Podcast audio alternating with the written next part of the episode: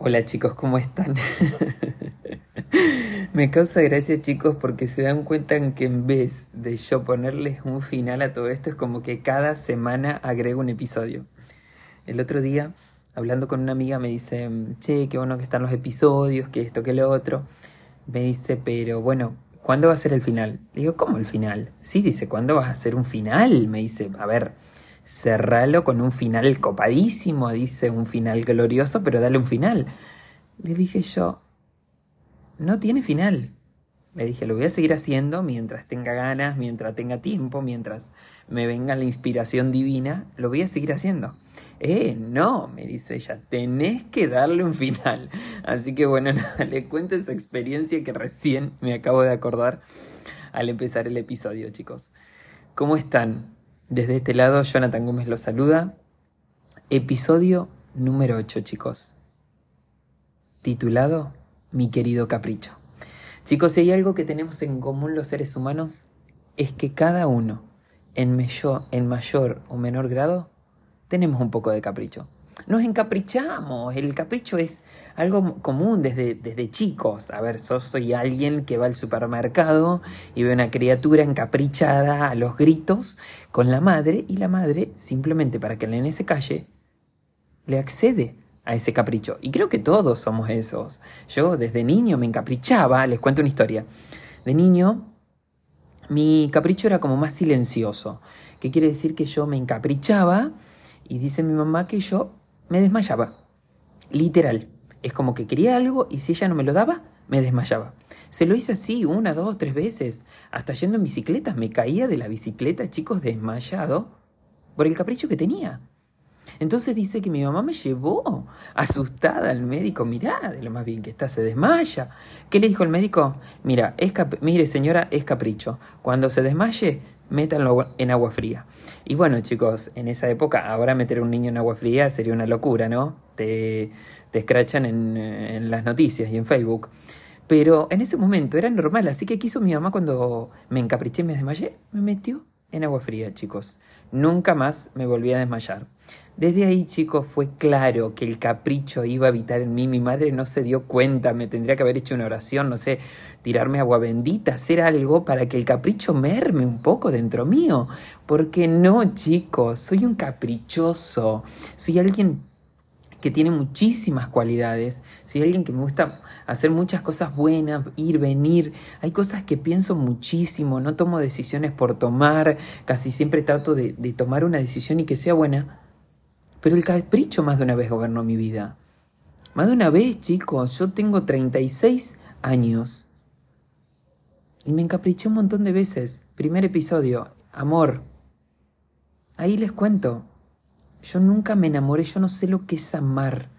Pero sí sé lo que es encapricharme, me encaprichaba con, con las parejas que tenía. Me volvía posesivo, pero me, me, volvía un posesivo destructivo, porque cuando las cosas no salían como querían, yo giraba el mundo, enloquecía lo que tenía que enloquecer, movía lo que tenía que mover, decía lo que tenga que decir, por el simplemente hecho de que mi capricho sea suplido. Entonces me pasó con la gran mayoría de mis parejas, distintas épocas, distintos años, distintas edades distintos momentos. Pero ahí estaba, mi querido capricho, abrazándome en cada relación, diciéndome que si yo perdía a esa persona que estaba al lado mío, perdía todo, que no podía existir, que no podía vivir, que qué iba a ser. Y se me desmoronaba en mi mente todos esos sueños que traigo desde niño, porque me doy cuenta que más de una vez quiero hacer cosas y vivir sueños que soñé cuando tenía 15 años. Pero hay sueños que están geniales y debemos luchar por ellos. Pero hay sueños, chicos, que no, que ya tenemos que dejar ir. Yo hay un sueño que ya tuve que dejar ir. Ese sueño que tengo desde niño, lo tuve que dejar ir porque lo único que hacía era envolverme en una nube negra, llena de dolor, de tristeza, de desesperanza porque al encapricharte lo único que sentís es eso, un placer momentáneo, pero con el tiempo, con el transcurrir del tiempo se convierte en nada, en dolor. No podés levantarte del piso de tanto dolor, de ese tanto dolor que te trae la pérdida. Porque si hay algo también que tenemos en común los seres humanos, es ese sentimiento de pérdida arraigado, fuerte, que no queremos dejar ir al que tenemos al lado, que no queremos perder, porque yo creo que a ninguno le gusta perder, a mí no me gusta perder. Yo no quiero perder, chicos, absolutamente. Entonces cuando me volvía un posesivo destructivo, ya la persona que estaba al lado mío se quería ir, sea amistad, sea pareja, sea lo que sea. Ya está, nene, sos súper tóxico, perdete por el camino más largo, me decían y tenían razón, porque ni yo me fumaría como ellos me fumaban. Entonces, perdía. Y al perder sufría, lloré, la pasé tan mal, miren chicos, me encapriché tanto la última vez que hasta terminé internado, con eso les digo todo.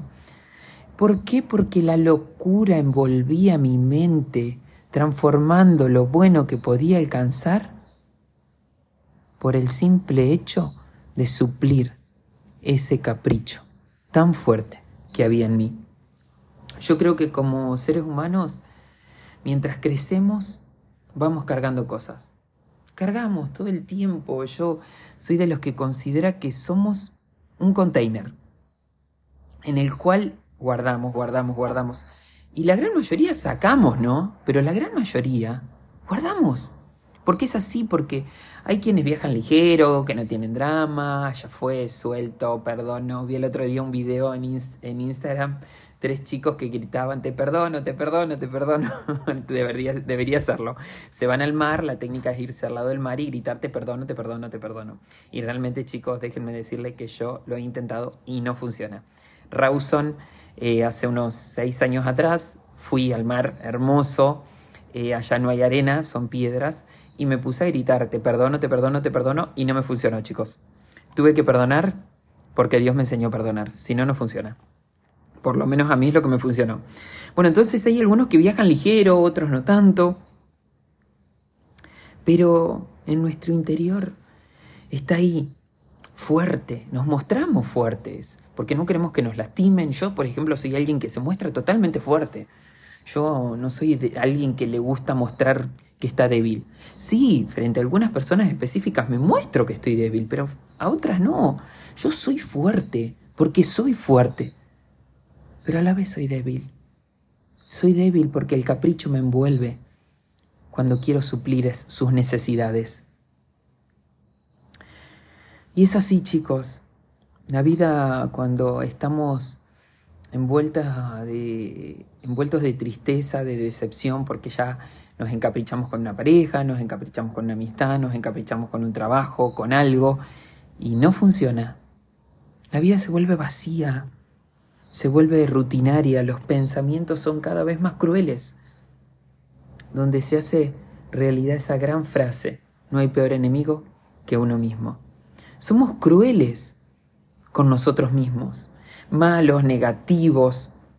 Estamos todo el tiempo con un látigo mental dándonos una y otra y otra vez en nuestra mente diciéndome, diciéndonos que nos podemos, que al final está siempre lo mismo, que mira, al final pasó otro año y estás cometiendo el mismo error, que al final siempre haces lo mismo. ¿Dónde están esas palabras positivas que dimos más de una vez? Son como un metal que resuena, como un chillido sin prestarle atención. No le, no le damos bolilla, ya no, no funcionan en nosotros esas palabras, positivas que, esas palabras positivas que dijimos.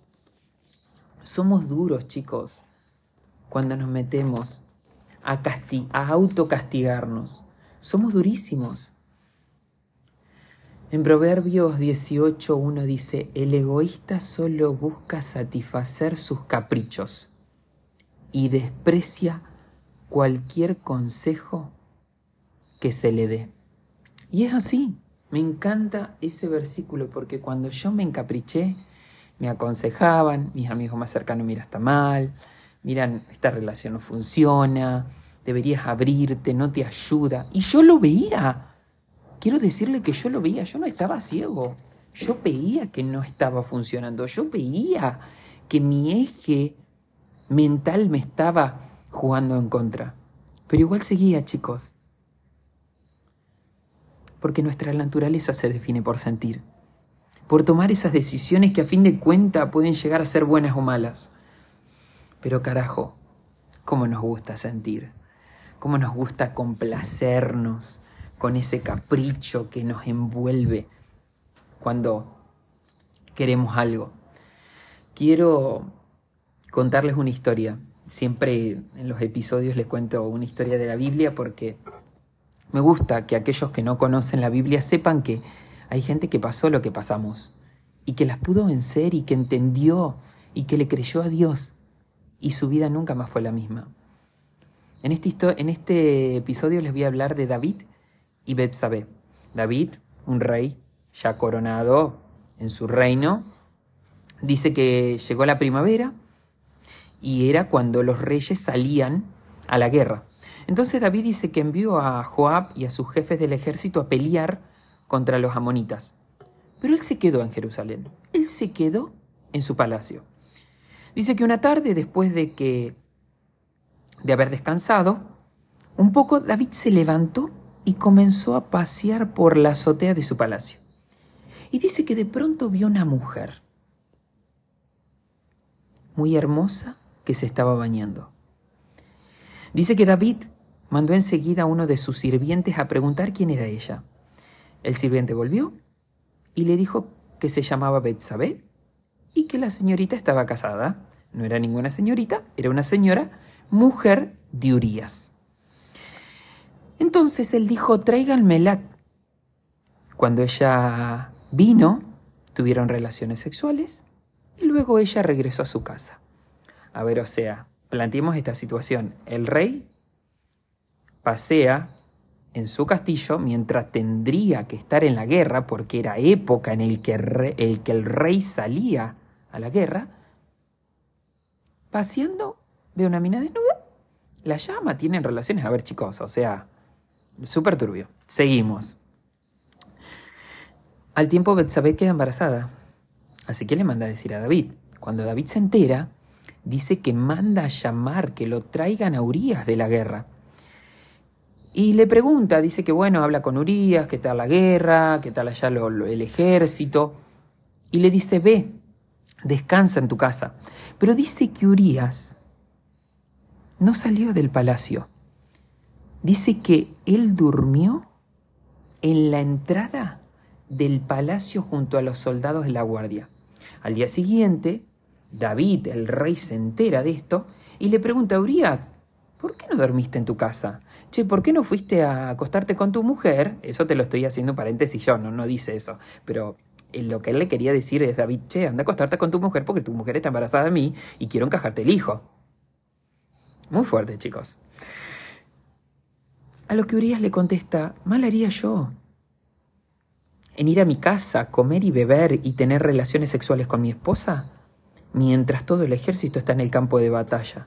Mal haría yo.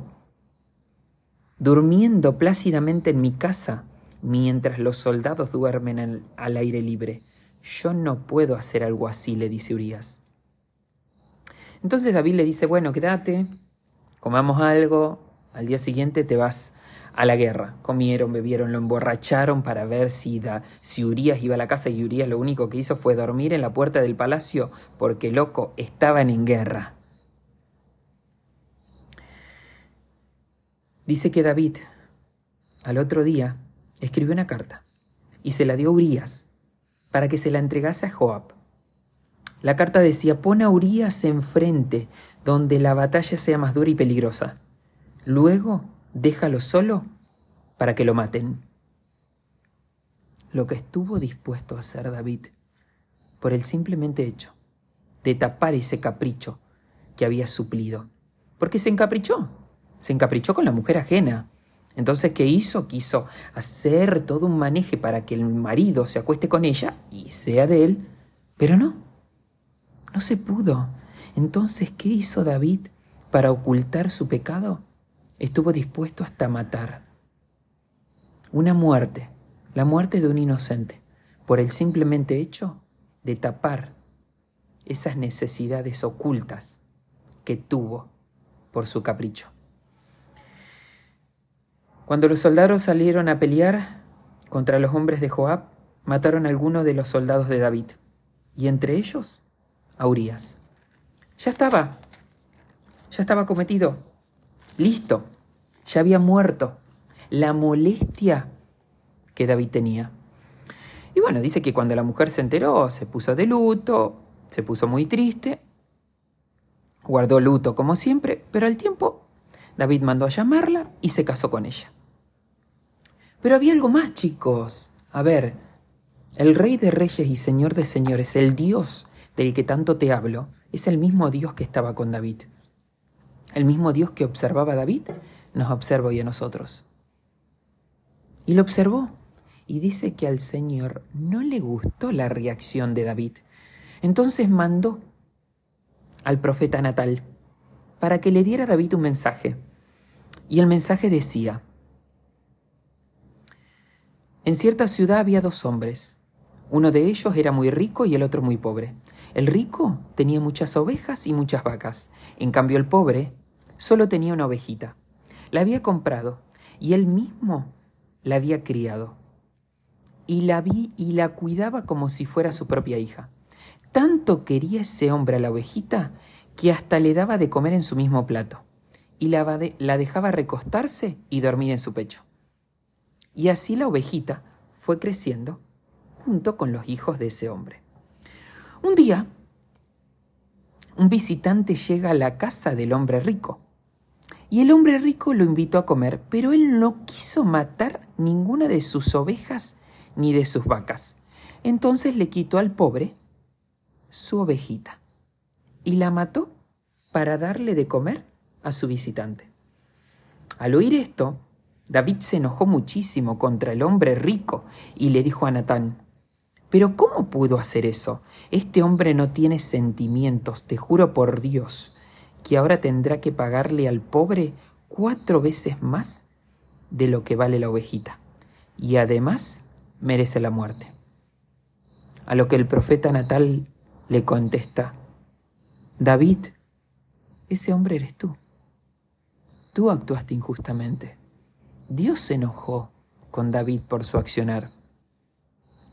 Bueno, eh, lean la historia, segunda de Samuel 12, del 8 en adelante, es un poco extensa eh, lo que el, profeta Natal le dice a través de, lo que Dios le quería informar. Y dice que David se reconoció. Dice que, que le dijo, pequé contra vos, Señor, y, y lo hice mal y te pido perdón. David se reconoció, le pidió perdón a Dios. Y Dios, chicos, es un perdonador. Yo les puedo decir que fui un caprichoso, que sufrí, que lloré, que más de una vez no me pude mantener en pie, que nunca me voy a olvidar. Una tarde estaba muy mal. La llamé a mi mamá llorando y le dije, mami, por favor necesito que vengas. Ella vino y estuvo conmigo. Me consoló.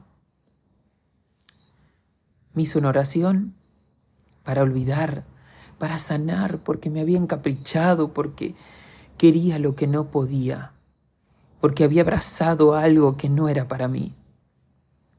Dios me trajo a libertad, chicos. No una, no dos, no tres, muchísimas veces. Él sanó ese capricho que me envolvía. Y hasta hoy, más de una vez, tengo reacciones caprichosas en las que me analizo y me digo, Jonathan, no, cuídate, porque el único que sale lastimado soy yo. Dios lo perdonó a David, pero una consecuencia que su hijo enfermó. Ese hijo que tuvo con Betsabé enfermó. Dice que David no comía nada y se pasaba toda la noche tirado en el suelo, rogándole a Dios que curara al niño. Sus consejeros le pedían que se levante del suelo y que comiera, pero David se negaba a hacerlo. Al séptimo día, el niño murió dice que los consejeros no quisieron decirle a David porque dijeron, bueno, mira, estaba agonizando el hijo, no come, no, no, no, no bebe, le llegamos a decir, puede hacer una locura. Y dice que David se dio cuenta que algo pasaba y le preguntó al niño, ¿murió? Y le dijeron que sí. Entonces dice que de inmediato David se levantó del suelo, se bañó, se perfumó, se cambió de ropa y luego fue a adorar a Dios. Eso hizo David, adoró a Dios. Dice que le preguntaron em, los consejeros que cómo adoraba a Dios ahora, estuvo llorando sin comer. Le dijo, y David le dijo, ya murió. Yo con mi llanto no podré devolverle la vida. Ya cuando yo muera, iréme y me reencontraré con mi hijo. David siguió su vida, aprendió la lección y nunca más lo hizo. Creo, chicos, que todos tenemos un poco de capricho en nosotros. Pero hay algo buenísimo que tenemos como opción, que es a Cristo, que Él nos sana, que Él nos da esa opción de sanidad. Creo que todos tuvimos una mala relación, una mala decisión en parejas, en trabajo, en economía, y nos fue mal, y la pasamos mal y nos envolvimos en un círculo vicioso de dolor. Pero creo que tenemos esa opción hoy, en este momento que estás escuchando esto, de pedirle perdón a Dios, de reconocerte, que te equivocaste, aceptar el error y buscar una opción de cambio. Chicos, episodio número 8 finalizado. Les mando un gran abrazo. Desde este lado, Jonathan Gómez te saluda.